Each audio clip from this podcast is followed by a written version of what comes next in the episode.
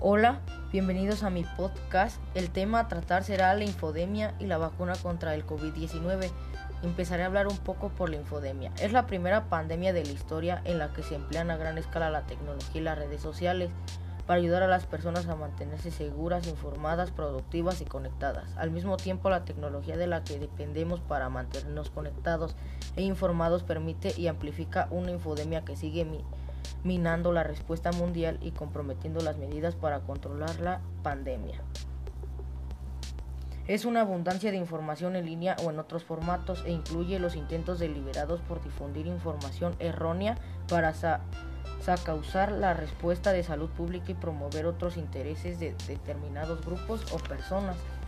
Eh, la vacuna contra el COVID-19 insisten en que ninguno de los proyectos de vacuna sabe lo que dura en el cuerpo la inmunidad frente al COVID debido a que es una enfermedad muy reciente.